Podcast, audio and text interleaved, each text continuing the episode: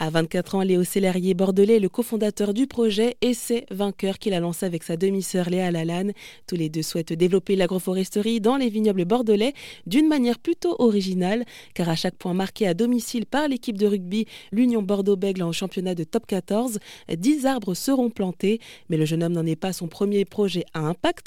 Pendant ses études de commerce, il a participé à l'organisation d'événements sportifs justement à impact, comme le match des héros de l'UNICEF car ce qui lui plaît, c'est quand ses projets ont du sens. Et c'est vrai que j'y trouve plus de euh, plus d'envie à me lever le matin pour euh, euh, travailler, certes pour gagner ma vie, mais également à avoir un impact qui soit positif.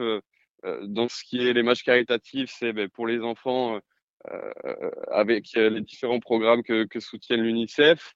là, ça va être pour, la viticulture les euh, propriétaires euh, du vignoble bordelais et, globalement le vin à Bordeaux qui, moi, est, un sujet qui me tient à cœur parce que je suis, bordelais.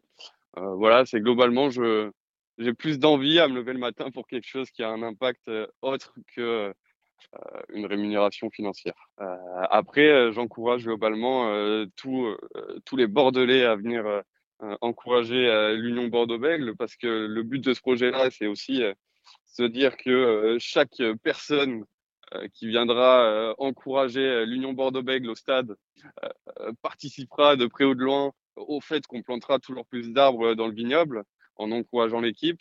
Donc c'est euh, voilà, j'encourage tout le monde à, venir supporter l'Union Bordeaux-Bègles. J'encourage euh, les sociétés qui veulent nous soutenir à nous contacter. On prend euh, bien évidemment avec grand plaisir cet accueil-là de, de sociétés pour nous soutenir. Voilà. Pour plus d'informations sur le projet Essai Vainqueur, rendez-vous sur erzen.fr.